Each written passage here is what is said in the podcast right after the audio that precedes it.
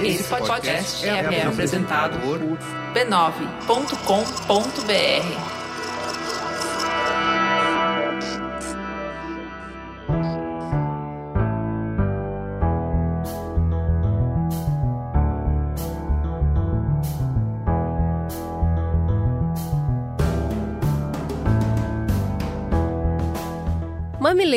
mamiletes, bem-vindos ao nosso espaço de encontro e diálogo com respeito e empatia. Eu sou a Cris Bartz. Eu sou a Juva Lauer e esse é o Mamilos. Hoje a gente volta a falar do antídoto contra um problema que está demorando para sair das nossas vidas. Senta que tem muito papo à frente.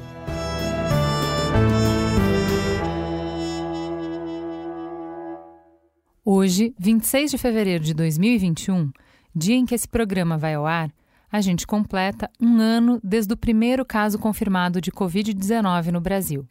Já naquela época, a gente acompanhava o desespero de países fechando suas fronteiras para turistas e mandando todo mundo ficar dentro de casa. A quarentena, com isolamento social e proibição de aglomerações, uso de máscara e muito álcool em gel já era apontada como a única forma possível de conter o vírus. Mesmo assim, era muito difícil imaginar o Brasil, ainda de ressaca do carnaval, fechando as portas. Não sabíamos como seria quando o vírus chegasse com força total aqui, nem quanto tempo demoraria para sairmos dessa crise sanitária mundial. Um ano, 10 milhões de casos e mais de 250 mil mortos depois, ainda não sabemos como nem quando sairemos dessa.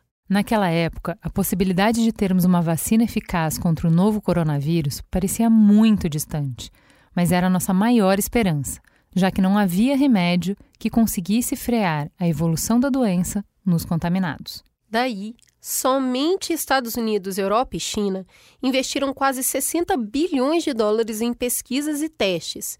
E em dezembro, 10 meses de espera chegavam ao fim, com Margaret Kenen uma britânica de 90 anos, tornando-se a primeira pessoa do mundo a receber a vacina da Pfizer contra a Covid-19. Aí foi um alívio geral. O desenvolvimento em tempo recorde foi possível graças a muitos anos de pesquisa e de conhecimento científico acumulado. Aqui no Brasil, apesar da Fundação Oswaldo Cruz e do Instituto Butantan serem grandes produtores de vacinas, eles não têm ainda conhecimento tecnológico para desenvolver uma vacina contra a Covid. Por conta disso, foram buscar acordos de transferência de tecnologia com laboratórios internacionais. A Fiocruz fez parceria com o laboratório AstraZeneca e com a Universidade de Oxford para a importação de tecnologia para a vacina de Oxford ser produzida aqui. Já o Instituto Butantan fez parceria com o laboratório chinês Sinovac para a produção da Coronavac. Essa foi a primeira vacina aplicada aqui no Brasil, poucos minutos depois que a Anvisa aprovou seu uso emergencial no dia 17 de janeiro de 2021. Ambas as vacinas estão sendo adquiridas e distribuídas pelo Ministério da Saúde através do PNI, que é o nosso Plano Nacional de Imunizações.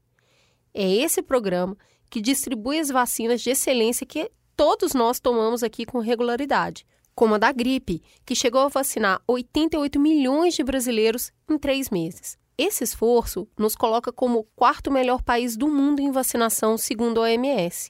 Nós aparecemos à frente de países como Estados Unidos, Reino Unido e Alemanha. Até agora, a vacinação contra a Covid-19 no Brasil só é feita com duas vacinas, Coronavac e Oxford AstraZeneca. Mas a quantidade de doses disponíveis nos estados e cidades ainda não é suficiente nem para imunizar o grupo prioritário. Nessa semana, a vacina da Pfizer foi a primeira a ter seu registro definitivo aprovado pela Anvisa. Mas o Brasil ainda não fechou acordo de compra com o laboratório. O governo não aceita os termos de acordo que isentam a Pfizer de responsabilidade por eventuais efeitos negativos da vacina. Entre 23 de janeiro e 23 de fevereiro, pouco mais de 6 milhões de pessoas haviam recebido a primeira dose da vacina aqui no país. Isso não representa nem 3% da população brasileira e é menos de 8% do grupo prioritário. Se comparada à campanha de vacinação que a gente acabou de citar, mais de 29 milhões de pessoas já poderiam ter sido vacinadas. No grupo já contemplado estão idosos com mais de 75 anos, trabalhadores de saúde, povos indígenas, quilombolas e povos tradicionais de comunidades ribeirinhas. Para atingir todo o grupo prioritário, a gente teria ainda que imunizar idosos a partir de 60 anos, indivíduos com comorbidades que favorecem o agravamento da Covid, pessoas em situação de rua ou privadas de liberdade, trabalhadores da educação, forças armadas e de segurança, trabalhadores dos transportes e trabalhadores industriais. É um longo caminho que tem 77 milhões de pessoas antes que se comece a imunizar a população em geral.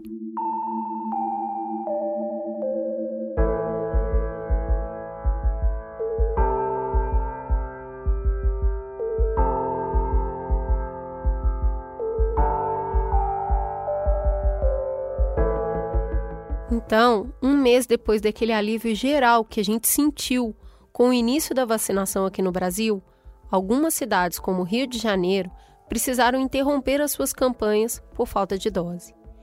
É que, mesmo com doses em estoques, as cidades precisam garantir que há vacina suficiente para a aplicação da segunda dose em quem já tomou a primeira. Isso está acontecendo justamente no momento em que uma variante mais transmissível da Covid se espalha Além disso, estamos há mais de um mês registrando mais de mil mortos todos os dias. No Amazonas, a situação é crítica desde o início de janeiro, quando os hospitais de Manaus chegaram a ficar sem oxigênio. Nos primeiros 54 dias deste ano, 2021, o número registrado de mortos por Covid no estado já ultrapassa o total do ano passado inteiro. Nesse ritmo de vacinação, a gente não consegue vacinar toda a população até o final do ano, como o Ministério da Saúde prevê. Além das consequências óbvias e estarrecedoras, como superlotação dos hospitais e os milhares de brasileiros mortos todos os dias, o atraso na vacinação impede que a economia volte a andar e que as escolas reabram normalmente. A gente tem muita experiência em vacinar a população em pouco tempo. A gente também tem estrutura toda montada, com milhares de salas de vacinação pelo país, e o problema também não é falta de dinheiro que, que deu errado então? O que, que a gente deveria estar fazendo para imunizar a população com mais eficiência, do jeito que a gente sabe, que a gente já fez? Considerando o cenário que a gente tem hoje, que caminhos existem para imunizar a população inteira ainda esse ano?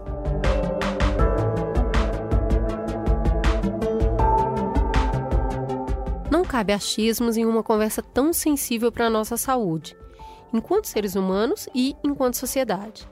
Entender o que está acontecendo e os possíveis caminhos para nós exige o contato com quem sabe operar a máquina da saúde brasileira.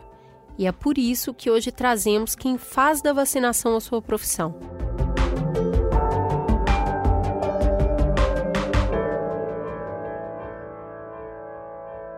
Para começar, um infectologista e pesquisador da Fundação Oswaldo Cruz. Seja muito bem-vindo, Júlio Croda. Quem é você na fila do pão? É um prazer estar com vocês aí do Mamilos, né? Nesse bate-papo que a gente vai ter a respeito da vacina.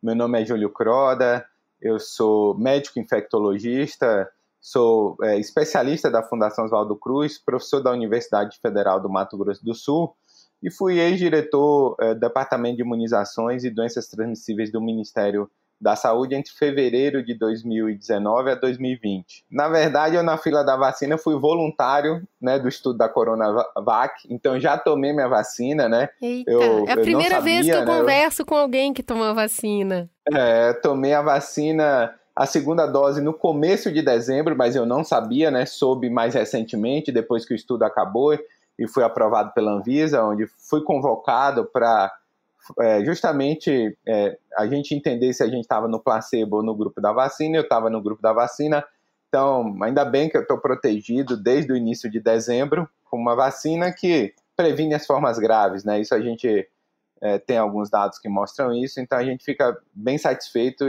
de já ter sido vacinado, né? Que ótimo, seja muito bem-vindo, Júlio. E também quem entrou para a história por ajudar a pensar a vacinação no Brasil.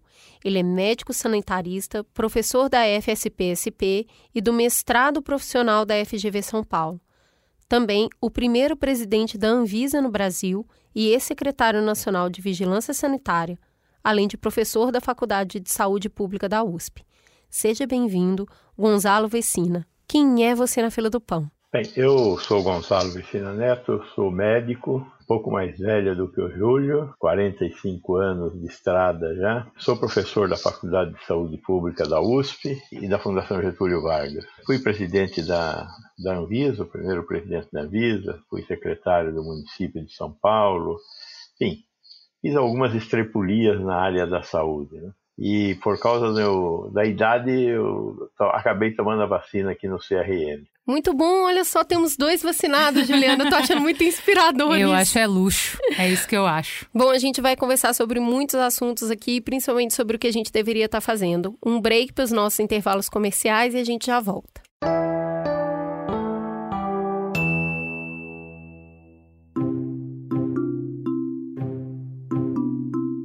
Essa semana a gente vai falar da Rede B9 de podcasts. Por aqui, quando vocês pedem, a gente faz o quê? A gente dá. E vocês pediram muito. Mas muito. Conta aí, Ju, qual que é a novidade para crianças de todas as idades? O podcast Histórias de Ninar para Garotas Rebeldes está de volta para mais uma temporada incrível. Quem se divertiu, se emocionou e se inspirou com as aventuras na última temporada, agora tem mais uma seleção de episódios para aproveitar. Se você ainda não conhece, vai descobrir esse universo todo pela primeira vez. Que delícia! Vem aqui ouvir um pedacinho. Era uma vez uma menina que vivia onde os picos nevados tocam o céu. Era uma vez uma menina chamada Bebe que vivia na Itália e adorava lutas com espadas. Era uma vez uma rainha cigana que nasceu em uma noite de tempestade na Espanha. Kátia olhou para a tela. Enquanto o barulho das explosões de lava enchia o cinema, ela sentiu os ombros tremendo e o coração batendo forte. Quando saiu do cinema, pensou: um dia vou ser eu. Eu vou ser vulcanologista. E se você quer saber mais das garotas rebeldes que narram essas histórias incríveis, todo episódio acompanha uma entrevista com perguntas de crianças para as narradoras. Tá uma fofura. Para ouvir, é só procurar por História de Ninar para Garotas Rebeldes no seu aplicativo favorito. Você também pode acessar garotasrebeldes.b9.com.br.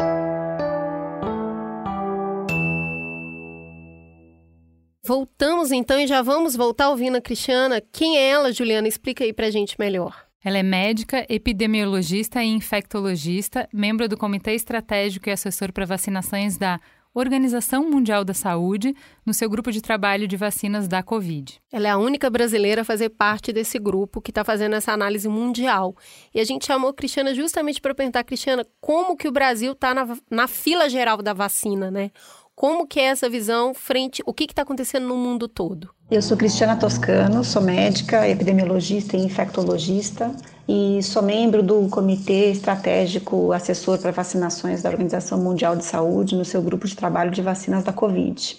O mundo está vacinando com bastante entusiasmo, né, desde o início do ano, final do ano passado, quando as primeiras vacinas foram disponibilizadas. Os países que melhor se organizaram e planejaram suas estratégias de vacinação e, e compraram antecipadamente ou é, viabilizaram acesso antecipadamente a uma gama, um leque mais amplo de vacinas, estão à frente desse processo. Nos últimos dois dias, aí, dados do dia 22 de fevereiro, a gente tem globalmente os Estados Unidos, que já administrou 65 milhões de doses de vacina, o Reino Unido, que já administrou quase 19 milhões de doses de vacina, a União Europeia, 28 milhões de doses de vacina, Israel, em torno de de 7,5 milhões de doses de vacina e o Brasil é, em torno de 7 milhões de doses de vacina. Quando a gente vê esses dados de maneira proporcional, Israel já conseguiu vacinar praticamente 90% dos habitantes de Israel já receberam a primeira dose, pelo menos a primeira dose de vacina. Estados Unidos, em torno de 19%, Reino Unido, em torno de 27%, eh, Brasil, em torno de 3,4%. Bom, eu, eu tenho acompanhado desde o começo é, a situação de vários países né, do mundo e em relação aos grupos de países, em geral a gente pode categorizar três grupos de países, né, três categorias. A gente tem países que têm recursos e têm estrutura fizeram um planejamento adequado, investimento antecipado em vacinas, existe uma boa estrutura para vacinação e está se valendo de evidências científicas e implementando as medidas necessárias, né, tanto na vacinação quanto para é, redução da transmissão com medidas de distanciamento social quando necessários. Essa é uma minoria de países, são os países desenvolvidos, estruturados com recurso e, e que tomam decisões baseadas em evidências e em ciência. A gente tem um outro grupo enorme de países que não tem recursos, que tem uma estrutura pífia, uma estrutura de saúde, de serviços de saúde, estrutura de vacinação. Esse, infelizmente, são a maioria dos países e onde vivem a maior parte da população do mundo e são países que dependem de mecanismos multilaterais e de apoio internacional, tanto para estruturar serviços de saúde quanto para ter acesso à vacina e implementarem suas campanhas de vacinação. E aí a gente tem um grupo intermediário, que eu diria, de países que têm recursos e têm estrutura, e aí se encaixa o Brasil. E é com muita tristeza que a gente enfrenta essa situação, porque quando você tem recurso, você tem recurso para comprar vacina, você tem a estrutura necessária, você tem o SUS, a gente tem um sistema de saúde amplo, capilarizado, que tem uma penetração em todos os municípios do Brasil, tem salas de vacina em, número imenso e tem toda a estrutura logística para distribuição e administração em ampla escala de vacinas, mas infelizmente as medidas carecem de coordenação, de articulação central e muitas vezes não se baseiam em ciência. Então, nós somos ainda o único país do mundo em que um chefe de Estado é, não recomenda abertamente e não endossa e não reconhece a vacina como a única saída para a pandemia. Trazendo o nosso papo agora para a mesa, a partir dessa visão mundial, queria começar perguntando para o doutor Gonzalo, depois de trabalhar e, e, vivenciar muito esse dia a dia de estrutura no Brasil, entendendo o que, que é esse eh, os bastidores dessa organização, quais são os desafios que o Brasil enfrenta hoje para comprar, para distribuir e para aplicar as vacinas? O que falta hoje para o Brasil ter vacina é que o Ministério da Saúde funcione nós não estamos tendo ação do Ministério da Saúde para comprar vacina. No Chile, eles começaram a comprar vacina em setembro. Não tinha vacina aprovada, mas eles começaram em setembro. A Fiocruz e o Butantan começaram em maio a buscar quem podia vender vacinas para que eles fizessem a produção no Brasil. Então, o Ministério da Saúde está acordando para a necessidade de vacinas agora em janeiro. Né? Eu tive a oportunidade de ver um vídeo do Dimas Covas anunciando a carta que ele entrega ao ministro da Saúde em junho, pedindo para o ministro a, a aprovar uma compra de 100 milhões de doses. Então, problema nosso é que falta é, gerenciamento, governança do Ministério da Saúde para comprar vacina. Não, não, é ponto, é só isso essa bobagem do Ministério não se mover para comprar vacina. Gonzalo, a, a, a resposta oficial para essa acusação ou para essa cobrança é de que o Ministério da Saúde estava esperando que as vacinas se comprovassem efetivamente eficazes, porque não adiantaria o, o, Ministério da Saúde se comprometer a comprar um lote de uma vacina que nem se sabia se ia ser eficaz ou não. Faz sentido essa defesa? Nunca! É uma bobagem essa defesa. É uma bobagem. Veja bem, todo mundo comprou vacina que não estava ainda aprovada. Os Estados Unidos compraram vacina para vacinar três vezes a população deles. O Chile, que eu falei que começou a comprar em, em, em setembro, é, é, capaz de vacinar três vezes a população dele. A Europa, quatro vezes a população. Então, não tinha como você fazer um acordo de compra antes é, com vacinas já aprovadas. Todos nós tivemos que correr um risco. Todos correram um risco de ter uma vacina que na fase 3 é, desce na água. E não teve saída. É, é assim que, que isso tinha que ser feito. É, nós estávamos conversando é, no segundo semestre do ano passado sobre as fábricas da Fiocruz e do Butantan. Uma fábrica de vacina não é que nem uma padaria que faz pão francês, pão isso, pão aquilo, não, faz aquele tipo de pão. Então, investir numa fábrica significa terminar de fazer a fábrica e a fase 3 da, da água. acabou, jogou dinheiro fora. Mas é investimento em saúde pública que tinha que ser feito. E quem soube fazer, Fiocruz e Butantan, é que está salvando a vida dos brasileiros hoje. Porque o Ministério da Saúde, com um general não conseguiu nada disso. Júlio, eu queria te trazer para a conversa, já puxando esse gancho que o, que o Gonzalo está falando sobre o Instituto Butantan e a Fiocruz. No meio dessas conversas todas, eles nos parecem os órgãos que ainda seguram a moral do brasileiro, sabe? É o que ainda alimenta a esperança, é o que a gente fala, nossa, isso aqui é sério, essas pessoas estão trabalhando e estão entregando um serviço para a população. Eu queria entender se as pessoas que trabalham na Fiocruz, no Butantan, se tem essa percepção mesmo de aprovação da população. Como que é isso, trabalhar dentro desses espaços que hoje estão com a mão na nossa saúde? É motivo de muito orgulho, né? É a gente poder trabalhar nessas instituições. Eu acho que é o sentimento desses dois grandes laboratórios públicos, né? Que fornecem 75% de todas as vacinas no Brasil, apesar do baixo incentivo né, e do baixo investimento em ciência. A gente viu ao longo dos, dos anos né, uma falta de priorização, principalmente de insumos estratégicos, e nesse caso a vacina é um insumo extremamente estratégico. A gente está sentindo falta disso, né? A gente poderia ter a vacina brasileira, como outros países do BRICS têm. A gente tem a, vacina indiana, a vacina chinesa, a vacina russa, e eles têm diversas vacinas, mas houve é, um total sucateamento dessas instituições, uma falta de priorização e investimento que já vem de muitos anos, né? E isso impacta nesse momento. Então, assim, é muita luta que é feita internamente dentro desses dois laboratórios públicos para manter alguma atividade para responder adequadamente à sociedade é, através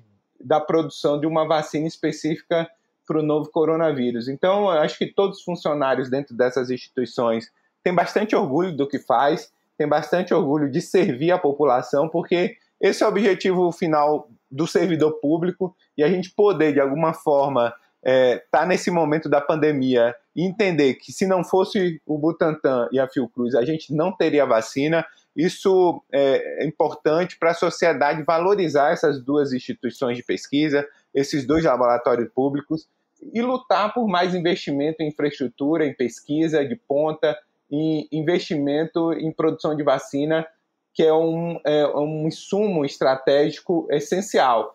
A gente viveu no passado, né, e, é, e é bom trazer isso à tona, é, por conta do custo de produção ser bem inferior, tanto na China como na Índia, o sucateamento das nossas estruturas de produção, né? A gente tinha capacidade no passado de produzir um quantitativo muito maior de IFA, só que financeiramente isso não é interessante, porque é, na Índia e na China esse, esse insumo, essa IFA, é vendido por um preço muito menor.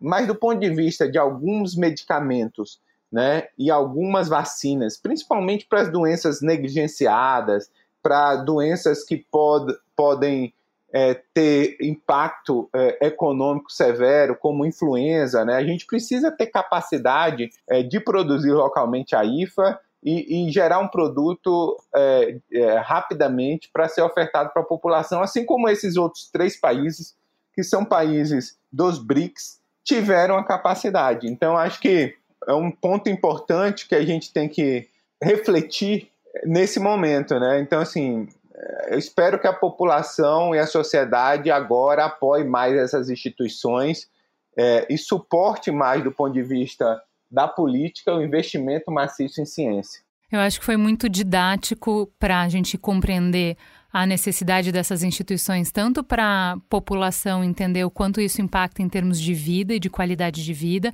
mas também para quem tem o controle de dinheiro entender o impacto nos negócios, o impacto na economia que faz a gente não ter uma saída própria, uma saída autônoma, uma saída nacional para casos de crise global, como crise sanitária global, como a gente está vivendo agora.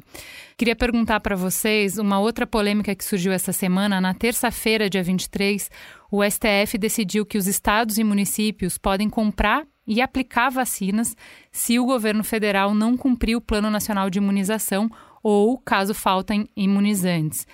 isso entra muito na linha do que é, o Gonzalo estava falando, que o motivo da gente não ter vacina suficiente é por falta de coordenação do Ministério da Saúde, é por falta de coordenação de quem tem essa responsabilidade como ente federativo.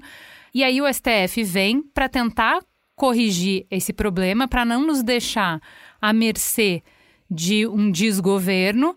Mas será que essa solução de descentralizar mais ajuda ou mais atrapalha? Como que essa decisão afeta a vacinação daqui para frente? Bom, é, eu, eu acho que ela tem uma grande capacidade de criar uma balbúrdia nacional. Você imagina o que seriam 5.500 municípios comprando vacina, ou mesmo os 27 estados comprando a vacina. Vai lá o estado da Bahia, vai comprar vacina, né?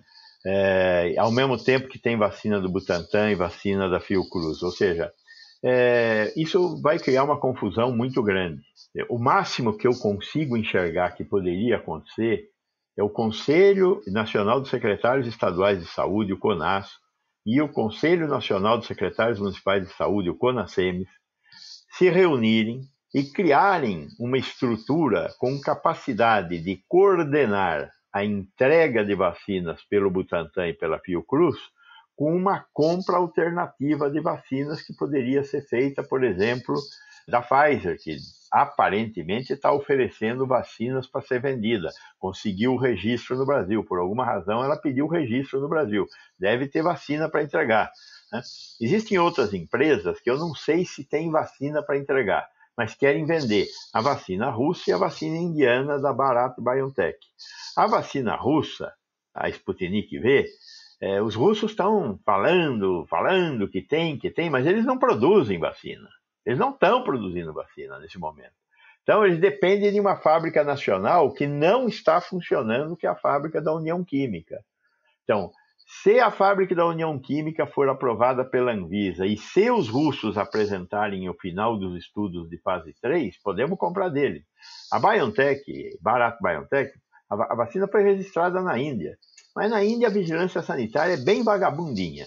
Então, lá não adianta, não adianta, não tem cabimento. É, tem que primeiro ter registro da vacina no Brasil, comprovar os estudos de fase 3. Aí, podemos comprar. A Bharat BioNTech é uma empresa séria, mas precisa ter estudo de fase 3.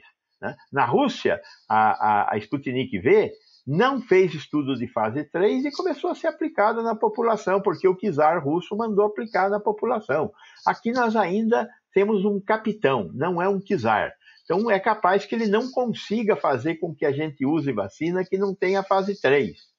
Então, estados e municípios podem comprar? Podem, mas tem que botar ordem no galinheiro. Eles têm que sentar, estados e municípios, e coordenar com a Fiocruz e o Butantan para isso não virar uma loucura. Porque já com duas vacinas diferentes, foi essa bagunça que foi até agora.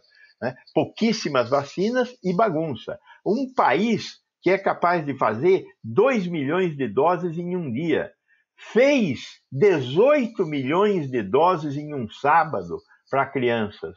Então, nós temos, sabemos tudo desse negócio de vacina, mas no meio dessa barafunda, corremos o risco de nos perder. Gonzalo, queria aproveitar e te perguntar para explicar para a gente qual é o papel da Anvisa nisso. Porque quando ficou pronta a vacina do Butantan, a Anvisa apertou, apertou e falou: Eu sei que todo mundo está querendo muito isso, mas a gente tem protocolos rígidos.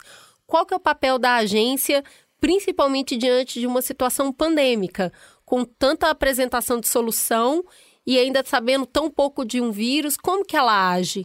É, eu tive muito medo da Anvisa se submeter a esses desmandos do governo federal. Mas o corpo de servidores da Anvisa, e eu acho que essa foi a questão que fez a diferença, o corpo de servidores da Anvisa segurou a Anvisa. Fizeram manifestos, disseram aqui não, não passarão. E aí, o corpo de diretores, que deve ter ficado meio assim, balançando, viu que ou caía para o lado certo, ou ia ser expulso. E aí, o corpo de diretores caiu para o lado certo e fez jus a tradição da Anvisa. A Anvisa hoje é uma das poucas agências do mundo que não estão em países de primeiro mundo, que tem assento num seleto clube de agências é, reconhecidas como agências de primeira linha. Ela se comportou de maneira muito adequada, não fez burocracia, em 10 dias, ela deu o registro para a vacina da Fiocruz e do Butantan após receber os últimos documentos. Então, ela está absolutamente dentro dos conformes. Tá, tá o, o, o, governador Rui Costa, me, me, desculpe, é um excelente governador, etc., mas ele não entende nada de vigilância sanitária. Fica querendo, não, por que, que não aprova a vacina, o cacete e tal? Está errado, ele está errado. Ele é um equivocado a vacina vai ser aprovada na medida em que demonstre que tem o fase 3 feito, o que os russos não demonstraram até hoje. Então, o, Rui Costa, se quer levar a vacina de qualquer jeito lá para a Bahia, que nem fizeram os argentinos, problema dele. Os argentinos, problema dos argentinos, mas não tem estudos de fase 3, como nós exigimos da, da, da Fiocruz e do Butantan. Então, existe um conjunto de regras que hoje é são universalmente aceitas a fase 3 tem que estar presente. Com um pouco de inteligência e de organização, nós vamos conseguir atravessar essa crise. É, poderíamos atravessar muito mais facilmente, poderíamos estar terminando o nosso processo de vacinação em meados do ano se tivéssemos um governo que governasse. Não temos. Então vai ter que ser desse outro jeito, mas dá para chegar lá, mas tem que ter um mínimo de articulação entre estados e municípios. Gonzalo, quando a gente estava estudando a pauta, o que é, o que a gente viu de especialistas é que existe a chance de os estados comprando sozinhos é, não complementarem o Plano Nacional de Imunização, mas concorrerem com o Plano Nacional de Imunização. E aí é, fica sempre aquela discussão de quem pode mais chora menos. Então, estados que têm mais recursos conseguiriam ter acesso melhor e não necessariamente são estados onde a epidemia está é, tá mais grave. Então, um plano centralizado ele pensa, inclusive na circulação entre estados, um, para onde que é mais urgente mandar mais doses de vacina. Quando é cada um por si, não é bom nem para quem tem dinheiro para comprar mais, porque vai continuar circulando o vírus. Foi isso que a gente viu. Agora, Nesse momento em que todas as doses que estão sendo aplicadas no Brasil são destinadas pelo Plano Nacional de Imunização, a gente já está observando diferenças entre os estados. Então, por exemplo, a família da Cris é de BH.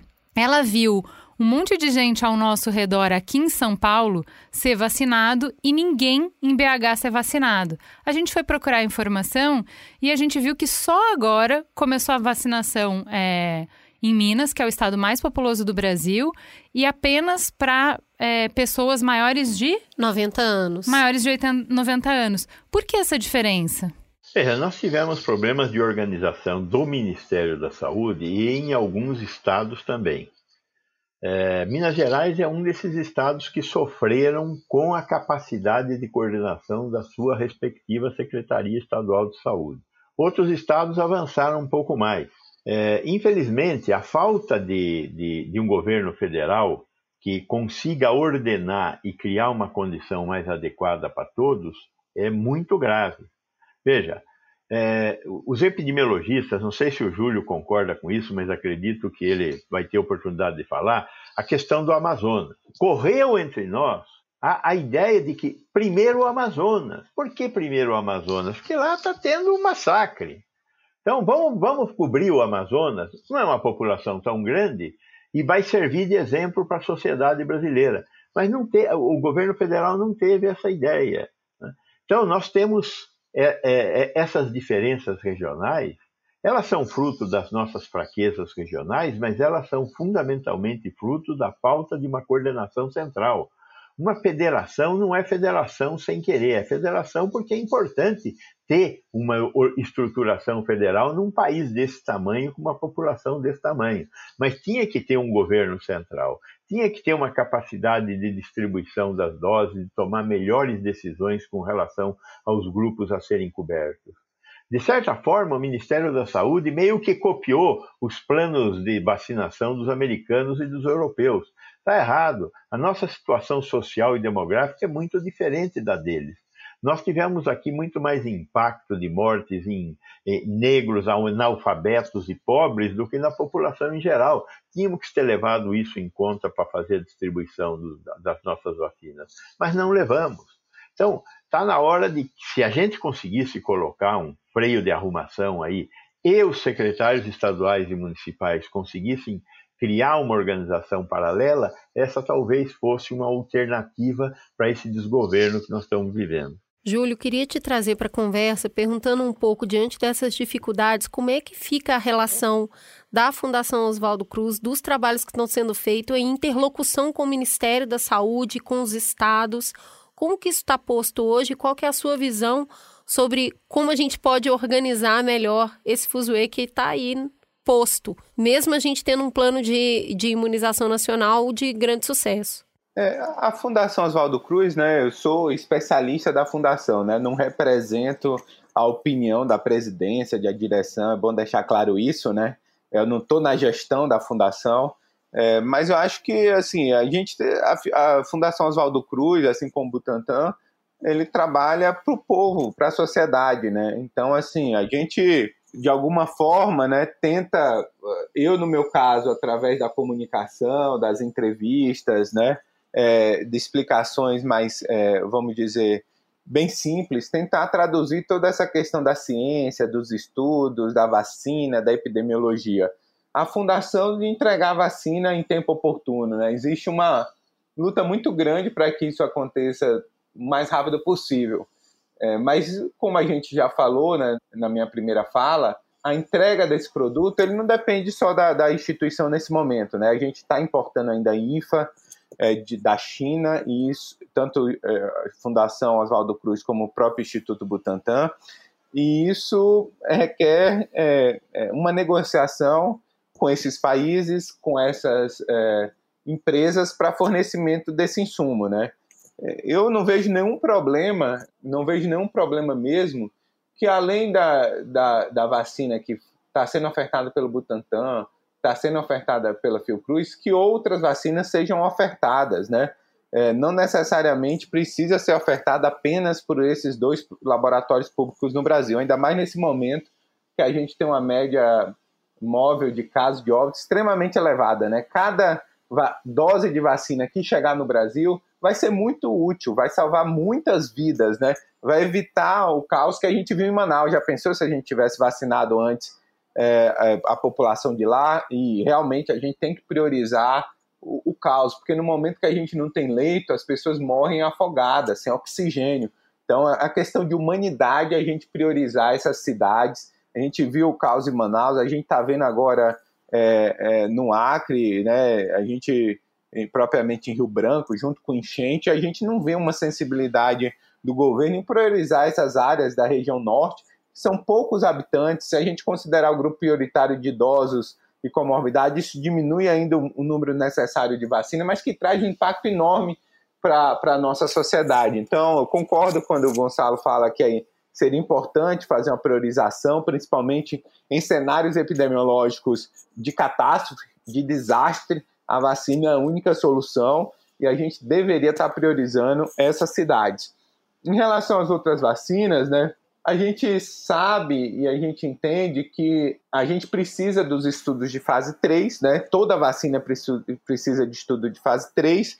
É, em relação à vacina russa, com 20 mil indivíduos e a eficácia que foi demonstrada no momento de crise que a gente vive, eu assim, tendo a discordar, acho que a gente poderia, a Anvisa poderia avaliar esse estudo de fase 3. É, inclusive foi submetido à Anvisa, né? Só que foi submetido muito mal, sem documentação é, adequada. A Anvisa retornou essa documentação. Os russos eles não têm expertise, né? eles não é, são, laboratório, são um laboratório público, né, que produz a vacina, é, esse consórcio russo, e eles não têm nenhuma expertise com agências regulatórias, eles têm muita dificuldade realmente é, de fazer essa submissão e não encaminhar a documentação adequada, apesar de iniciar o processo. Mas a Anvisa está correta, sim, em exigir toda a documentação. Eu acho que é, é cabe, cabe um aprimoramento, uma expertise é, para que os russos possam ofertar adequadamente a documentação que é necessária. A gente, a gente não pode ter nenhuma vacina é, que não seja avaliada pelas grandes agências regulatórias, e nesse caso, a Sputnik ela precisa ser avaliada por uma grande agência regulatória, e até o momento não foi. Ela submeteu ao protocolo na agência europeia, mas ainda não teve seu registro, submeteu aqui no Brasil, ainda não teve seu registro. É, é necessário maior esclarecimento, sim, mas eu acho que continua sendo uma esperança, é uma vacina de adenovírus 526, a Cancino, saiu os dados de fase 3 hoje, mostrando que é, ela mostrou uma eficácia em torno de 68%, da Johnson Johnson, a vacina de adenovírus 26%, e também mostrou uma eficácia bastante similar. Então, a tecnologia é bastante similar à vacina da CanSino, da China, a vacina da Johnson Johnson, da China, é, e os resultados é, são bastante similares também. Então, assim, desde que encaminhe a documentação necessária e a Anvisa aprove o uso da vacina, não vejo nenhum problema. Mas em relação à vacina da Barat, né, que é a Covaxin, sim, ela não tem nenhum dado de fase 3 publicado, não tem nada. E o Ministério fez uma dispensa de licitação, né, sem ter nenhum dado publicado. Então, é aquele dois pesos e duas medidas, né? Enquanto a gente tem uma vacina como a da Pfizer, que tem estudo de fase 3, talvez seja a vacina que tem mais dados publicados no mundo, que tem mais informação, tem informação para idoso, tem informação de uma dose só, tem informação na, na, na, prevenção de infecção, tem aprovação definitiva da Anvisa, é a única vacina que tem aprovação definitiva da Anvisa. O isso é governo... é importante a gente falar que isso quer dizer que ela pode ser, usar, pode ser usada além da fase emergencial, então ela é a primeira que já está em definitiva no Brasil. É, e, e assim, todos esses requisitos foi ofertado em agosto para o Ministério da Saúde essa compra e o governo, até o momento, não comprou. O governo que está gerando esse problema. Não é a aprovação em si é, des, é, pela Anvisa dessa vacina. É, o que essa aprovação da Anvisa vai permitir essa confusão que o Gonçalo falou, né? A gente espera que estados e municípios se organizem em um consórcio e façam essa compra de forma coletiva. E tem outro porém, o setor privado entrando aí é, na, no meio disso tudo. A vacina está aprovada para uso é, pela Anvisa. Eventualmente, né, se essa MP que está sendo votada aí, né, é, na nossa Câmara e Senado não for aprovada, a iniciativa nesse momento, a iniciativa privada nesse momento, pode adquirir essa vacina, não respeitando os grupos prioritários de idosos, de comorbidade, pessoas que são tem mais risco para o óbito. Quer dizer, uma pessoa pode ir numa clínica privada e tomar vacina. Nesse momento, isso pode acontecer com a aprovação da Anvisa. O que seria uma imoralidade, não? Pois é, mas Exatamente. isso eu queria. Eu precisava que vocês explicassem um pouco melhor, porque o que, que acontece? Esse debate passou aqui pelo Brasil, que é Poxa vida, se o governo está paralisado, se o governo não tem recurso ou não está é, não tá articulando direito, a iniciativa privada comprar algumas doses e distribuir, ele não complementa o trabalho moroso, é, a, a vacinação insuficiente que está sendo oferecida pelo público? Eu acho que a iniciativa pode, a iniciativa privada pode e deve ajudar. A questão nesse momento é um ponto crucial. A gente paralisa nossas atividades econômicas, a gente institui medidas mais restritivas como lockdown, porque falta leito de terapia intensiva. Vamos colocar claramente isso. Nenhum gestor é, público adota essas medidas eh, se não tiver um, um, uma pressão sobre o sistema de saúde. Isso em todo mundo, né? A gente sabe que isso, essas medidas mais impactantes em termos econômicos, de restrição de ir e vir da população, é porque o sistema de saúde colapsa, correto? E por que colapsa? Porque as, uh, existe um aumento expressivo de número de casos e admissões em leitos hospitalares e UTI. E quem são admitidos em leitos uh, de UTI e dentro dos hospitais? São a, a população do grupo de risco. Né? Quando a gente olha os dados epidemiológicos, 60%, 70% de quem é admitido em unidade de terapia intensiva por Covid é idosos acima de 60 anos. Então, do ponto de vista ético, você imagina que a gente tem mil pessoas morrendo, sendo que 700 são idosos todo dia no Brasil. Se a gente não tem vacina para ofertar para esse grupo, vem o setor privado e oferta para, por exemplo, uma pessoa de 20 anos, que tudo bem, tem alguns casos graves que eventualmente podem ser admitidos em unidade de terapia intensiva, mas você está deixando de ofertar para um idoso que tem risco de morrer, um risco bastante elevado, e está ofertando essa vacina para uma pessoa que não tem nenhum risco de morrer. Então, assim, do ponto de vista individual, você está privilegiando quem tem dinheiro para pagar por essa vacina, em detrimento de quem tem mais risco de morrer. Por isso que, do ponto de vista ético, não é adequado a gente ofertar nenhuma vacina no setor privado. Ou seja, no setor privado não tem controle. Qualquer um lá que tenha dinheiro e, e, e, vai ser quem tem muito dinheiro, porque vai ser uma disputa para conseguir essas doses do setor privado.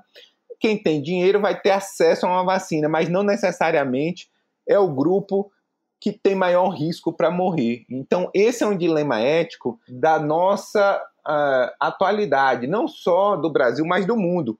Nenhum governo ofertou dose pelo setor privado. Nem os Estados Unidos ofertou vacinação via é, setor privado.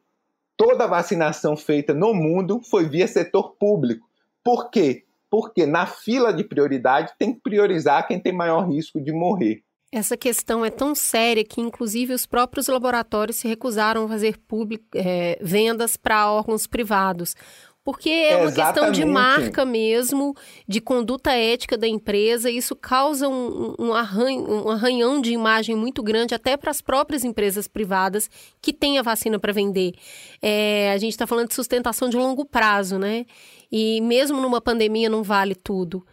Eu acho que agora a gente encerra esse primeiro bloco, onde a gente já falou aqui bastante sobre as vacinas e as dificuldades que a gente tem. E vamos para o segundo bloco, onde a gente ainda tem muito o que falar, porque a gente vai empossar aqui o Gonçalo como ministro da saúde e a gente vai ver como é que resolve esse problema todo. Espera aí um pouquinho, que a gente vai para o nosso intervalo comercial. Vamos continuar a conversa? Sim, mas antes.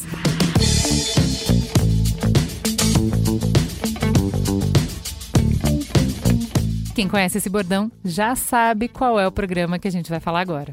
Quem gosta de debate, discussão e polêmica de raiz não pode parar só no mamilo, certo? Se quarta é dia de abrir o coração e a mente com Mamilos Cultura e sexta é dia de fazer jornalismo de peito aberto com os debates do Mamilos, quinta, o papo pega fogo mesmo, é no Braincast. O Braincast é o mais antigo podcast da Rede B9 e um dos mais antigos do Brasil. Já são quase 400 episódios com muita conversa descontraída sobre tecnologia, comportamento, influência, política e o que mais der na telha do meu compadre, Carlos Merigo, e uma bancada deliciosa toda semana. Eu nem sei se os ouvintes todos do Mamilo sabem, mas a gente nasceu de um Braincast que a gente gravou juntas lá em 2014 do teste de Bechdel. Lembra, Cris? Nada mais me lembra, amiga. Era outra vida, não era? Nossa, total. e quanta água já rolou nessa ponte. O B9 cresceu, tudo mudou. O que não muda é que o Braincast continua sendo o nosso posto avançado no futuro. É uma conversa de boteco do ano 3000. Então, se você ainda não segue o Braincast na sua plataforma, já engata um episódio aí na fila. Ou acessa braincast.b9.com.br e descubra. Ó, oh, se for para indicar um episódio, eu indico o da Air Fryer. Vai na fé. Eu vou indicar a Copa de Buzzwords, que eu sempre me divirto muito.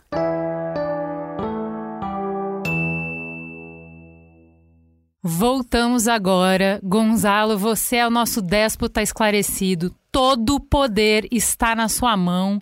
O que, que a gente precisa fazer agora, com o cenário que a gente tem hoje, para conseguir proporcionar para a população uma vacinação efetiva? Bom, para começar, a gente precisava revogar a emenda constitucional 95 e não aprovar na quinta-feira a emenda constitucional que acaba com o teto de gastos na educação e na saúde.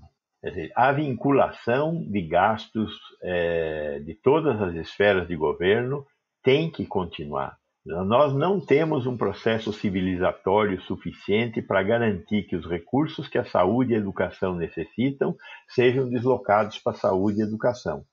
Este governo quer acabar com o teto de gastos porque ele quer usar este dinheiro que hoje está indo para a saúde e educação para atividades que façam mover a montanha de dinheiro que quem tem dinheiro quer ganhar a mais ainda nesse país. Então, nós temos que, primeiro de tudo, garantir que o financiamento da saúde e educação, pelo menos, continue igual estava. Né? É óbvio que faltam recursos ainda na saúde. Este ano, por exemplo, mesmo respeitando todas as responsabilidades que a Constituição, a Emenda Constitucional 29, eh, coloca, na previsão do orçamento está sendo previsto um orçamento de 125 mil, bilhões de reais, quando ano passado nós gastamos 160 bilhões de reais em números redondos. Então, já, o orçamento já está perdendo muito recurso e nós temos que recuperar esses recursos porque continuamos na vigência da pandemia. Então, primeira questão é essa. Segunda questão diz respeito a comprar, distribuir vacinas, com certeza. Né? O único jeito de acabar com essa pandemia é ser mais inteligente na distribuição de vacinas e na busca de vacinas no mundo. Então, toda vacina que estiver disponível, nós temos que conseguir trazer. Passar por cima dessas questões que são muito críticas, que nem a questão que a, a Pfizer está trazendo, que é a questão da responsabilidade caso ocorram danos. A Pfizer não quer assumir a responsabilidade caso ocorram danos. Agora, eu não vou comprar da Pfizer e por causa disso, eu acho que é uma questão bastante complexa. O Butantan e a Fiocruz transferiram para si a responsabilidade dos danos que era da AstraZeneca e do Butantan. No caso da Pfizer, a Pfizer não está vendendo para uma instituição aqui no meio do caminho no Brasil, ela está vendendo direto para o Ministério. E ela não quer assumir. E essa é uma discussão mundial. Nenhuma dessas farmacêuticas querem assumir a responsabilidade de ter um efeito colateral daqui a um ano. Gonzalo, mas Os isso tem precedente em outras, em outras vacinas que tiveram que ser é, desenvolvidas às pressas, dado a urgência do mercado? É... A única vacina que teve essa condição foi a vacina do ébola. Todas as outras vacinas foram desenhadas e estudadas com mais tempo. E, e aí você coloca lá na sua bula as possibilidades do que pode acontecer e você assume parte da responsabilidade ao tomar o remédio ou a vacina. Este caso é uma vacina que foi desenvolvida com uma outra velocidade. Nenhum desses produtores está assumindo a responsabilidade um pouco mais à frente do que foi oferecido aqui agora. E eu acho que tem uma certa naturalidade nisso. Lógico que a indústria farmacêutica está defendendo o seu, lógico. Mas, por outro lado, ela também tem uma certa razão em tentar colocar essa questão de uma forma diferente. Então, a responsabilidade a longo prazo da, da utilização dessa vacina é do governo, não há dúvida disso, e é da pessoa que toma a vacina. Então, nós temos que encontrar um jeito de fazer essa informação chegar de forma mais mais adequada para a população. A vacina da Pfizer e a vacina da Moderna, porque elas têm que ficar numa temperatura muito baixa, elas têm um agente anticongelante que aumenta a reatogenicidade da vacina. Mas, com o devido cuidado, ela pode adequadamente ser utilizada. O que é o devido cuidado? Ela tem que ser aplicada em, em locais onde você possa atender uma, uma, um problema alérgico qualquer. E além disso, as pessoas que são mais reatogênicas, a pessoa que tem uma tendência a, com camarão, ficar com o lábio grosso, é, é, tem que tomar cuidado quando toma uma vacina dessa. Agora, não dá para esconder o fato de que tem uma certa responsabilidade que cada um de nós vai ter que assumir no caso dessas vacinas. Não tem como sair disso. A gente acabou de falar sobre os protocolos de aprovação, né? Então, o que, que a gente entende com essas relações de público e privado? É, o governo coloca as suas diretrizes de aprovação, a empresa cobre essas diretrizes de aprovação, e aí o que ela vira e fala: não teve tempo suficiente para fazer mais testes do que esse. Você quer comprar mesmo assim? Quero. Então você está assumindo esse risco. Esse risco não é compartilhado porque eu já passei pelos protocolos que você me pediu. E aí o que acontece é que se no futuro alguém entrar na justiça porque teve qualquer questão e conseguir provar que é em relação à, vacina, é o governo que tem que arcar com esse custo, não é essa empresa que é a fornecedora da vacina. como o Gonzalo disse, é uma discussão mundial, passa por questões éticas, é extremamente problemático. Esse mundo de compliance que tem dentro dessas empresas privadas sempre busca compartilhamento de risco, e isso também quer dizer do investimento que a empresa teve. A gente falou aqui de 58 bilhões né, em três grandes continentes, é, em desenvolver essa vacina num tempo recorde. Então, assim, é óbvio, a empresa pode virar e falar: a gente pode esperar um pouco mais e aí eu assumo os riscos. Mas aí não vai ser feito em 10 meses, vai ser feito em 24 meses, em 36 meses. É como se a gente estivesse lendo uma bula e aí qualquer remédio que a gente pega tem lá reações adversas. No caso dessas vacinas, a gente ainda não tem mapeada totalmente as reações adversas e principalmente as reações graves adversas. Esses produtos, a Novalgina, o ibuprofeno, que é o que a gente toma todo dia, Todos eles têm algumas reações, elas aparecem para algumas pessoas e outras não. Então, é como o Gonçalo está falando, é uma conversa de adulto. A gente vai aqui compartilhar o risco de comprar, de tomar e de entender que é um medicamento novo mesmo e a gente cumprir os protocolos mínimos de segurança dele. Muito mais grave, muito mais grave é tomar ivermectina, que é hepatotóxica, hidroxicloroquina, que é cardiotóxica, muito mais grave. Concordo plenamente, concordo plenamente. É, não tem lógica, né? É só um dado que eu quero trazer, né? É como essa vacina da Pfizer está sendo aplicada uh, em muitos países, só Brasil, Venezuela e Argentina não aceitaram esse contrato. Esse contrato ele é padrão no mundo todo. Estados Unidos aceitou essas condições, países da Europa aceitaram essa condição. Como já está sendo aplicado em diversos locais do mundo, no, justamente nos Estados Unidos, saiu essa semana o relato dos eventos adversos associados a essa vacina. Tanto adversos eventos adversos leves, né, coisa pequena, com, quanto os graves. Essa vacina, ela tem menos evento adverso grave que vacinas que nós tomamos aqui no Brasil, que está no, no nosso Plano Nacional de Imunização. Eu não vou citar os nomes das vacinas, para a pessoa não ficar comparando. Ah, então não vou tomar essa. A vacina, assim, as vacinas que tem no Brasil são vacinas que já tem há 40 anos que a gente toma essas vacinas. Então, assim, a frequência é muito baixa. Só que isso é uma questão, na minha opinião, muito mais uma questão comercial da empresa do que propriamente de segurança.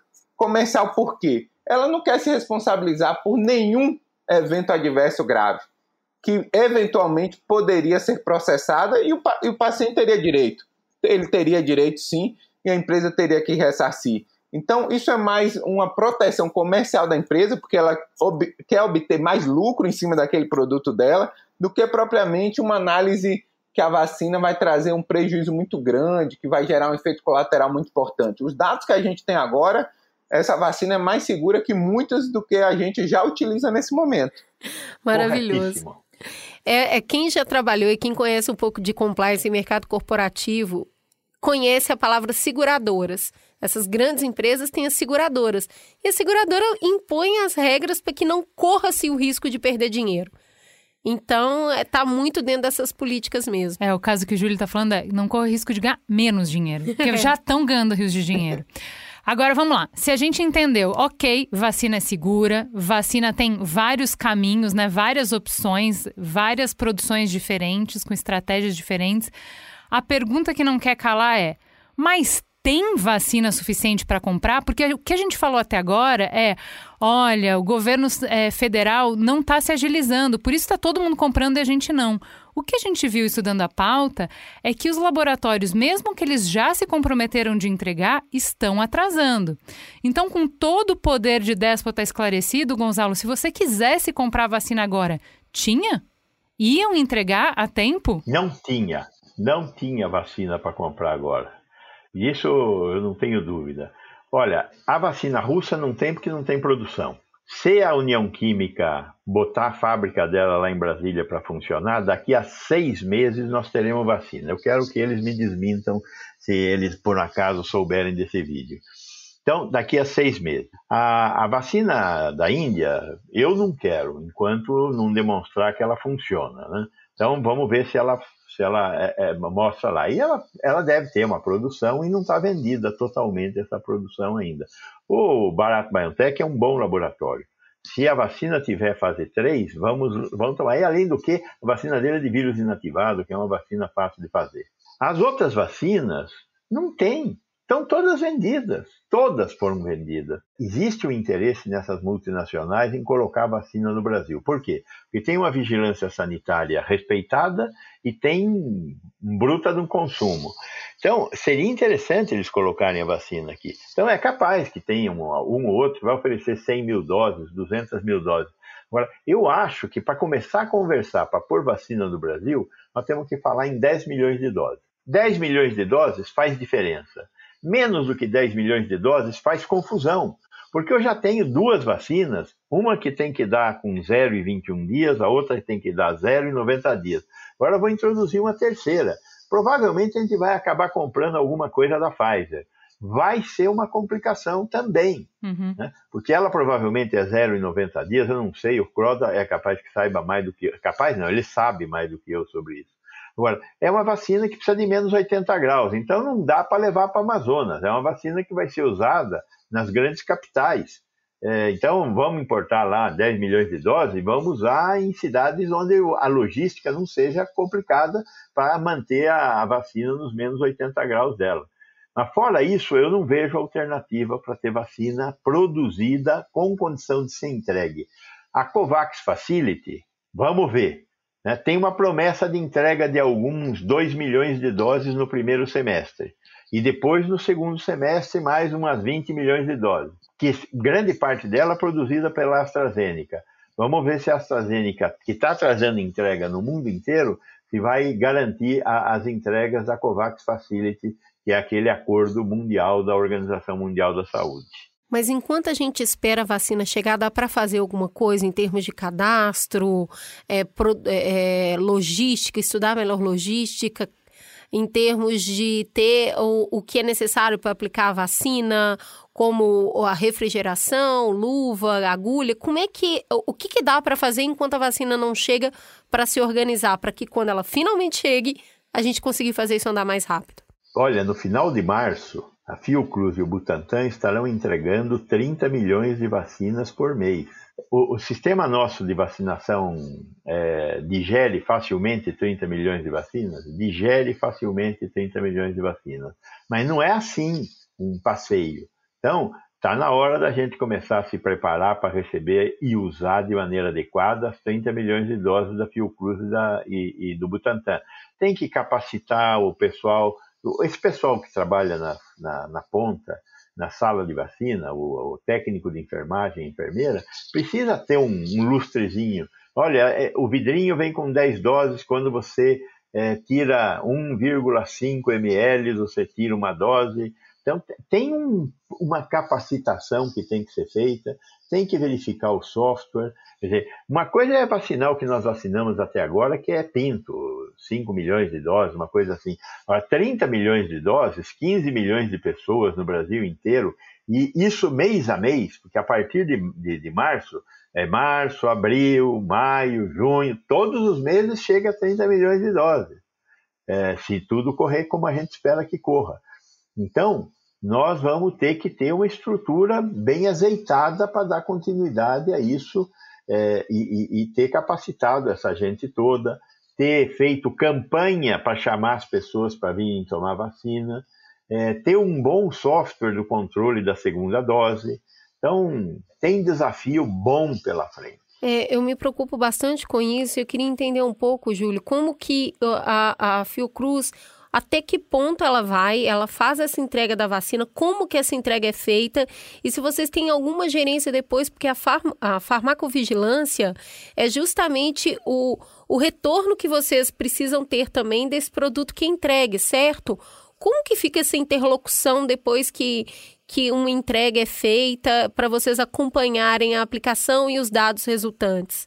É, o PNI, né, ele no mesmo sistema nacional de vacinação que deu problema, né? A gente sabe que deu problema, ele não estava pronto no momento é, do início da vacinação, é, tanto que teve muitas prefeituras que é, utilizaram o sistema próprio, mas o próprio sistema também tem um local para notificar os eventos adversos graves, é, é, o evento adverso relacionado à vacina.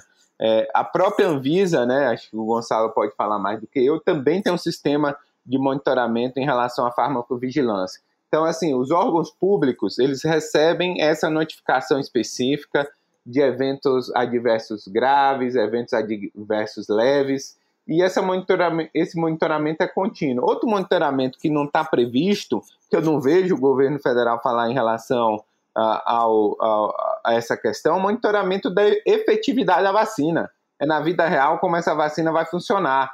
E isso né, é, tem que ser instituído, porque assim como influenza a gente faz isso, a gente, através de monitoramento dos casos graves, a gente identifica se a vacina está funcionando, a gente vai ter que fazer para o novo coronavírus. Existem as novas variantes, que têm novas mutações, que podem trazer impacto. Pode ser agora essa nova variante, mas pode ser outras variantes que venham surgir no momento.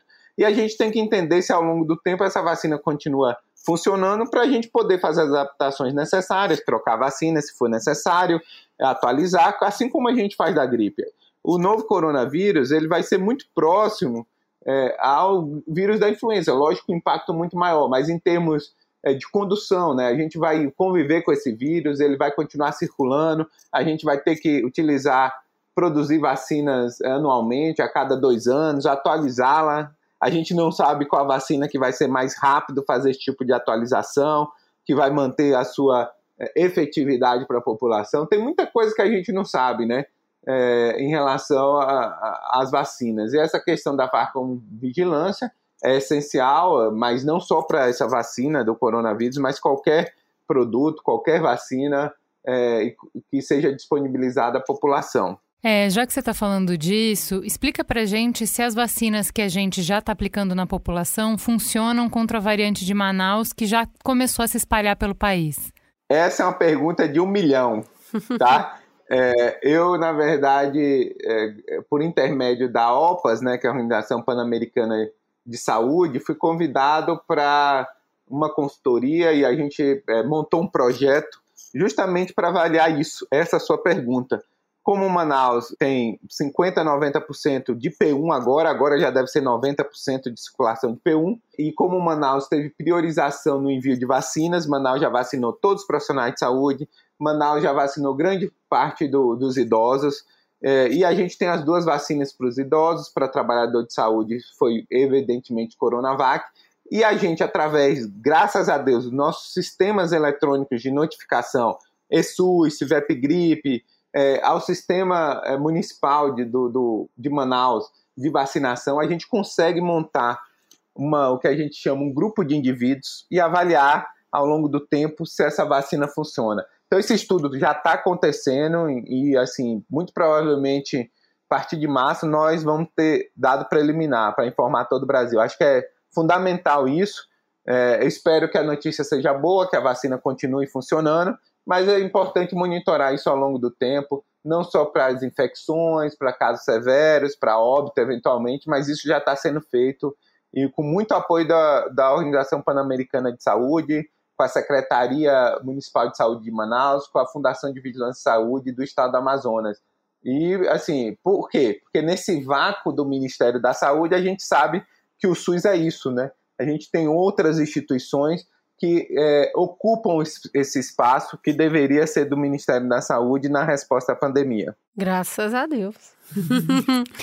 gente, para encerrar aqui, uma pergunta bem importante que é: vacinamos um pouco, aí paramos, aí estamos na dependência de chegar, e aí precisa de toda essa organização assim que a gente tiver mesmo esse número, esse número maior de doses todos os meses.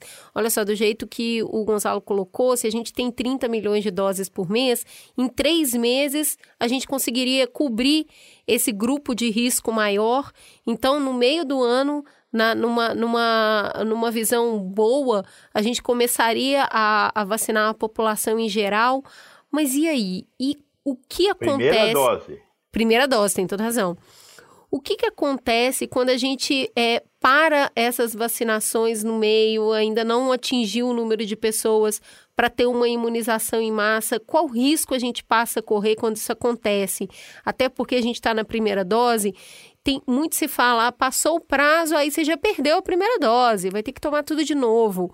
O que, que realmente causa impacto quando essa vacinação é paralisada em termos de preocupações que têm fundamento e que não têm fundamento? Veja, eu, eu, eu, pessoalmente acho que perder o ritmo significa perder o ritmo. É como ter soluço. Soluço não é uma coisa boa de ter. Então, ter soluço é ruim. Não deveria ter soluço. Agora, como não tem jeito, vamos ter soluço. O que não pode, primeira dose, tem que ter a segunda dose. Essas duas vacinas precisam de reforço. Sem reforço não funciona.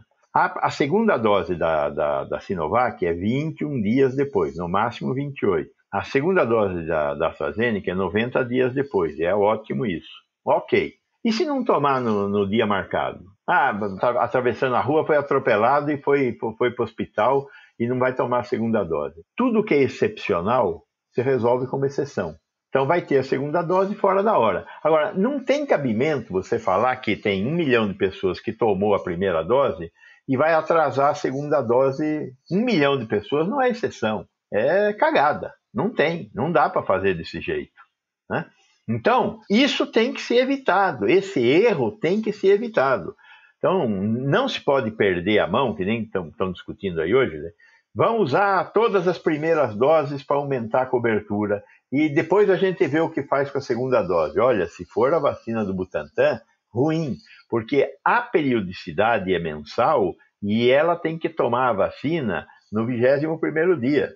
Né? Então não dá para é, confundir o ciclo de, um, de uma e de outra. Agora, a outra de 90 dias, pode até pensar numa coisa, porque você tem mais tempo para conseguir receber as vacinas de novo. Então, só, só temos que, de novo, gerenciar, minimamente ter um compromisso com governabilidade. Bom, acho que deu para a gente entender o cenário, né? É não parece um cenário muito favorável, né? Porque mesmo que a gente tenha um consórcio de estados atuando como poder paralelo e fazendo a função que é, o governo federal, o Ministério da Saúde deveria estar fazendo, não tem vacina disponível para comprar. A gente dificilmente tem um cenário em que a gente conseguiria é, vacina suficiente para completar o programa de vacinar a população inteira até o final do ano. É, então, assim, parece que esse, esse bonde já partiu e o que a gente precisa com urgência é compreender, agora que a gente já conhece o comportamento do vírus há um ano, o que, que a gente pode fazer em termos de redução de danos. Considerando o cenário que a gente tem de vacinação, é imprescindível que outras medidas para reduzir a circulação do vírus continuem funcionando. Para entender melhor quais são as medidas efetivas para reduzir contágio, a gente conversou com Luiz Gustavo de Almeida, doutor em microbiologia e membro do Instituto Questão de Ciência. Olá pessoal, meu nome é Luiz Gustavo de Almeida, eu sou doutor em microbiologia pela USP, membro do Instituto Questão de Ciência e vou atualizar algumas informações sobre a Covid-19. Então vamos começar pelo começo, Luiz.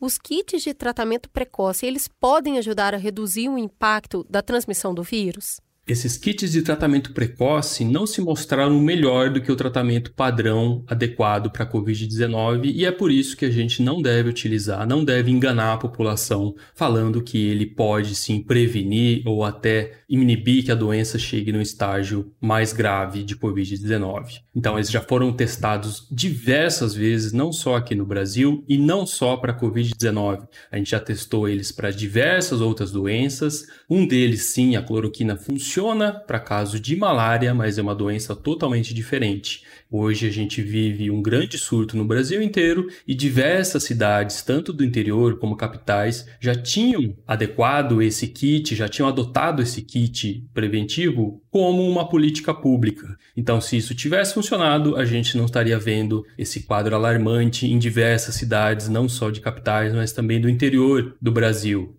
A forma de ação dessas drogas que vem no kit COVID é a mesma, é de tentar inibir com que o vírus coloque o material genético dele dentro das nossas células. É assim que o vírus vai conseguir replicar mais, fazer mais vírus. Ele precisa sequestrar nossas células para fazer uma linha de produção de vírus. Então, nossas próprias células viram fábricas de vírus e é isso que essas drogas tentam fazer, inibir com que esse processo comece. Só que elas vão inibir esse processo de acontecer caso o vírus entre na nossa célula de uma forma e o vírus acaba entrando de uma outra. E para imaginar essas duas formas, a gente pode fazer um experimento visual bem simples. Imagine que uma forma comum de vírus entrarem nas nossas células, você pensa em dois balões, um balão menorzinho, um balão de ar mesmo, desse de festa menorzinho, e um balão grande. O balão grande é a nossa célula e o balão pequeno é o vírus. Tenta imaginar esse balão menor entrando nesse balão maior. O que, que vai acontecer? A membrana daquele balão maior vai afundar enquanto a membrana ali de borracha do balão menor vai entrando, vai entrando e vai formar até que uma hora a membrana do balão grande vai envolver toda esse balão pequeno e vai ter dois balãozinhos ali dentro, duas camadinhas de borracha ali para dentro, tá? O que a cloroquina, o que a ivermectina faz é inibir com que esse balão lá de dentro se rompa para assim daí o material genético que está dentro do balãozinho menor consiga interagir com a fábrica de célula nossa lá dentro, a nossa fábrica celular, tá? Então esse é um, um dos mecanismos de entrada do vírus. Só que o SARS-CoV-2, o vírus da Covid-19, ele entra de uma outra forma. E aí agora a gente pode imaginar, de novo, duas bolhas, só que daí bolhas de sabão, tá? Uma bolha de sabão maior em cima de uma superfície, como se fosse nossa célula, e uma bolinha de sabão menor flutuando perto dessa bolha maior de sabão, tá? No momento que essa bolinha menor de sabão, representando o nosso vírus, encontra essa bolha de sabão maior, que vai acontecer é uma fusão dessas duas bolhas, tá? Então daí você não vai ter essa bolinha menor entrando na bolha maior e o material genético dessa bolha menor já vai ser despejado diretamente para aquela bolha maior das nossas células. Então não tem esse processo de estourar a bolha menor para liberar o material genético, para então sim começar o processo de produção de vírus que acontece é que vai direto, o material genético já entra diretamente. Aí a cloroquina não tem nem mecanismo biológico plausível para funcionar, porque o mecanismo dela é inibir que bolha menor estoure. Como não tem esse processo, não precisa desse processo de estourar a bolha menor para o material genético entrar nas células, a cloroquina não tem funcionalidade nesse processo todo. Que medidas podem, então, efetivamente ajudar conter o contágio? Desde o começo da pandemia, sempre foi uma tarefa árdua descobrir como é que o vírus era transmitido. A gente tinha sim essa noção que era um vírus aéreo, que ele era transmitido de pessoa para pessoa pelo ar, mas também acreditava que poderia ser por transmissão de superfícies contaminadas, conforme você tocasse a mão em algum lugar e depois a mão no rosto.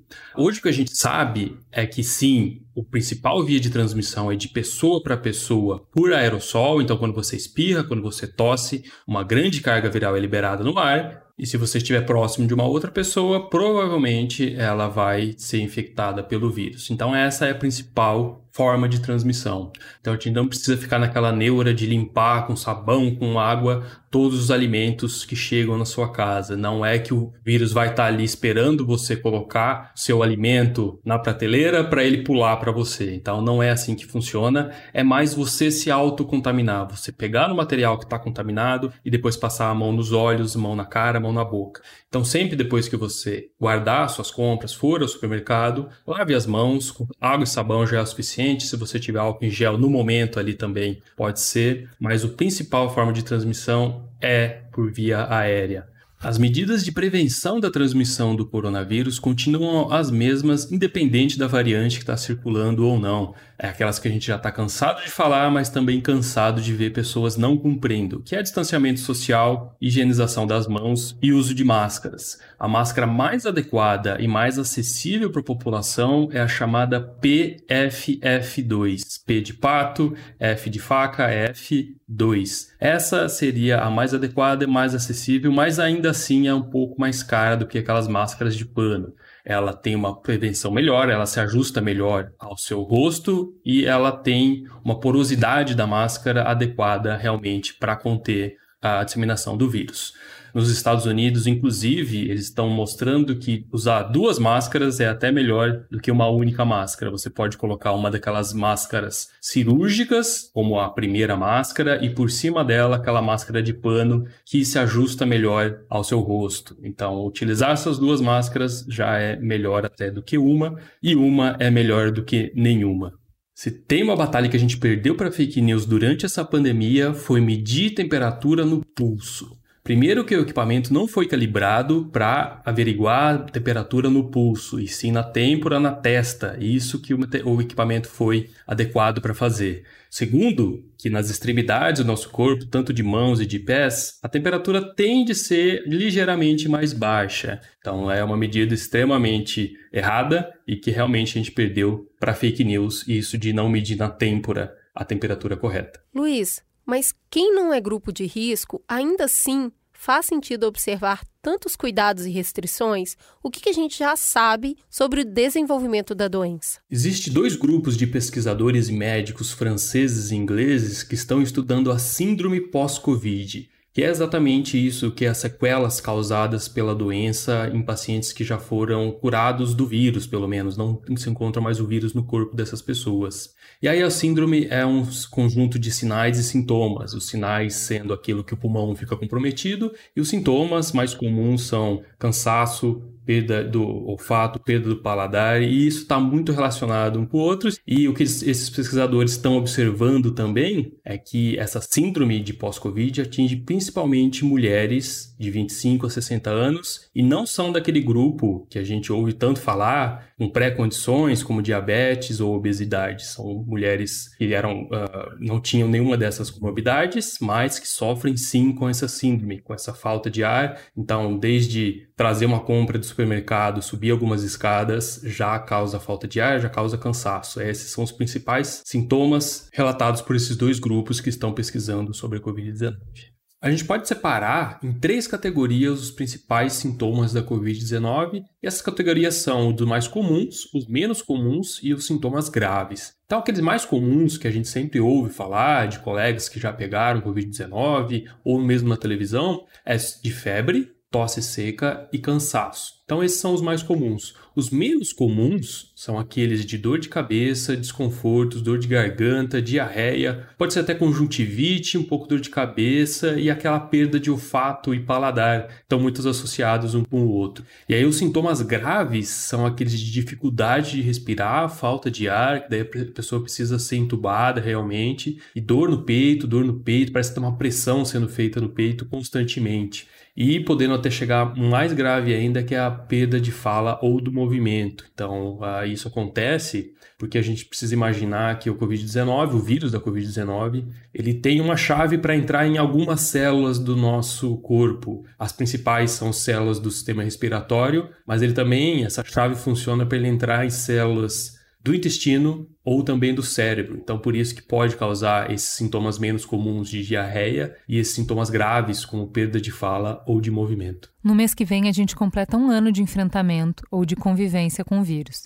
Nesse momento em que a gente atinge novamente um pico de contágio e de mortes, a gente tem que voltar a ficar completamente isolado dentro de casa Existe algumas atividades que oferecem menos risco? E atividades de lazer, de esporte, claro, sim é recomendado você fazer também para não pirar totalmente nessa pandemia trancado em casa, isso também não é saudável, mas lembrando que tudo tem um risco. Então não é porque você está ao ar livre fazendo alguma atividade que você está isento de contrair o vírus, tá? Então, também evitar atividades de aglomeração mesmo ao ar livre. Não é porque você está ao ar livre que pode participar com 50, 100 pessoas de uma lamberóbica que está acontecendo no parque da sua cidade. É atividade com distanciamento social, preferencialmente sozinho ou com quem você convive dentro de casa, tudo bem. Mas lembrando que o risco nunca é zero e restaurantes e locais com pouca circulação de ar, é totalmente contraindicado você ficar por muito tempo lá dentro, principalmente sem máscara e sem fazer o distanciamento social. Pouca circulação significa que o vírus fica no ar por algum tempo e você pode sim ser infectado por essas partículas que estão no ar.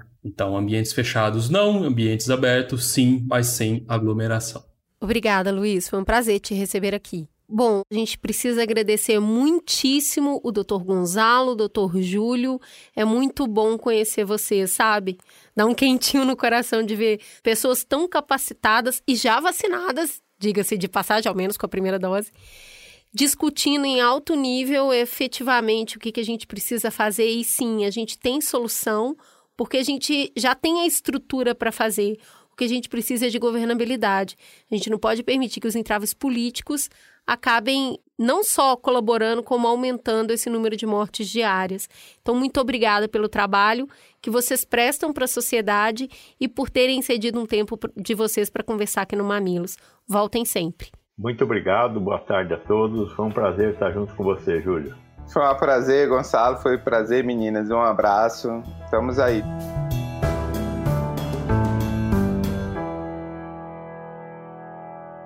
E aí, Juliana, como que bateu para você esse programa? Primeiro que muitas coisas que eu uh, já tinha, debates que eu já tinha visto circular nas redes sociais, mas eu ainda eu não tinha me aprofundado, ficaram muito claras para mim, né? Então eu sabia que não podia, não fazia sentido nenhum usar a ivermectina, que o próprio fabricante já tinha é, dito para não usar, mas a explicação que veio das bolhas ficou para todo mundo entender, então me ajudou. Eu estava ouvindo um número aqui, um número ali, e muito número, e difícil entender, porque uma hora a gente eh, celebra que chegou a vacina, daqui a pouco acabou a vacina, mas tem vacina e vai chegar a vacina, mas não chegou, mas tem, mas acabou para mim ficou claro de novo o que está acontecendo, por que está acontecendo.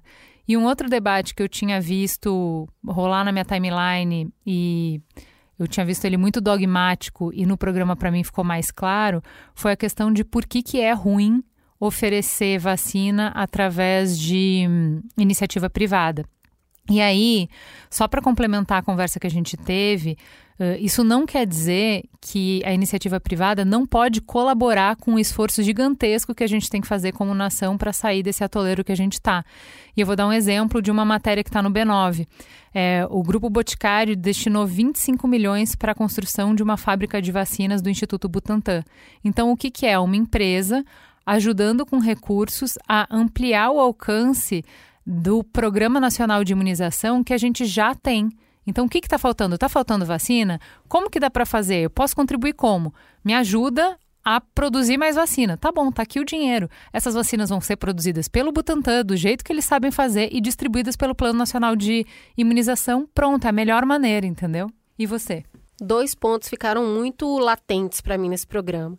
O primeiro deles diz respeito ao programa da semana passada de reforma administrativa. Quando você vê Butantan e Fundação Oswaldo Cruz, que tem toda a expertise e sabem fazer ainda assim, precisar fazer parceria porque não tem a tecnologia, está falando da nossa falta de investimento. E a gente está falando de funcionário público, e a gente está falando de é, educação, então, assim, eu acho que tem tudo a ver com reforma administrativa quando chega na hora do vamos ver e você vê que faltou investimento e faltou olhar para isso com seriedade. O segundo ponto me lembrou muito um tweet da Mariana Varela, quando ela fala assim: ó, eu tenho birra de quem defende a supremacia da técnica em detrimento da política. Estudos e evidências são muito importantes, mas algumas escolhas são políticas e devem ser mesmo. Que escolhas? Do que, que você está falando? Quando a gente fala da Anvisa e o que cabia a ela, ela é uma autarquia, né? ela é um órgão de inspeção, ela é o chefe. Ela determina quais são os protocolos e ela cumpre os protocolos. A decisão máxima é do presidente da Anvisa e você viu aqui, ouviu no programa que pressão funciona, porque o corpo técnico está à frente. Quando a gente vai para o Ministério da Saúde, a gente está falando sim, tem um corpo técnico ótimo. O que ele tem que fazer é entregar para quem vai decidir o que deve ser feito. Só que no final do dia, quem decide é a política. Não adianta o corpo técnico ir lá e, olha, vamos mandar primeiro para Manaus e aí a gente vai fazer assim, a gente vai fazer assado, porque no final, quem vai decidir é quem está negociando não só a vacina, mas como isso reflete no Brasil como um todo politicamente. Então não adianta dissociar as duas coisas, elas andam juntas. E quando a gente vê uma crise de representação e vê a, a, uma questão de saúde pública cooptada pela política, que é isso: o Estado pode comprar, a STF entra no meio, o governo totalmente desmobilizado para fazer um plano nacional de imunização funcionar. Quer dizer, não adianta você ter bom técnico. Você precisa de uma boa vontade, de uma união política para isso acontecer. Então, amigos, não temos no momento. E é isso que a gente deveria estar tá buscando. Eu acho que o programa deixa muito claro. A gente sabe fazer e a gente tem gente muito boa para fazer. Mas não basta. Não é só sobre isso. Precisa ter vontade e união política também. Bom, é isso. Temos um Mamilos, Juliana? Temos um senhor Mamilos. Fica a gostosa sensação de mais um Mamilos no ar, torcendo e esperando pela vacina. Até a próxima semana.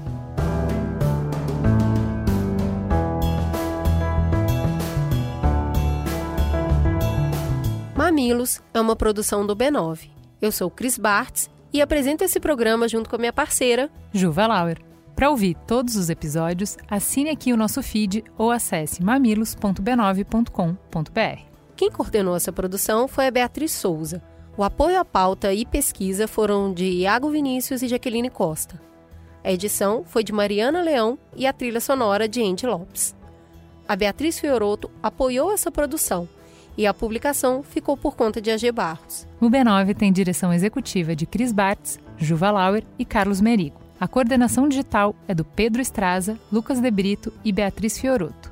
E o atendimento em negócios é feito por Raquel Casmala, Camila Maza e Thelma Zenaro. Você pode falar conosco no e-mail mamilos.b9.com.br e nos seguir nas redes sociais no arroba mamilospod.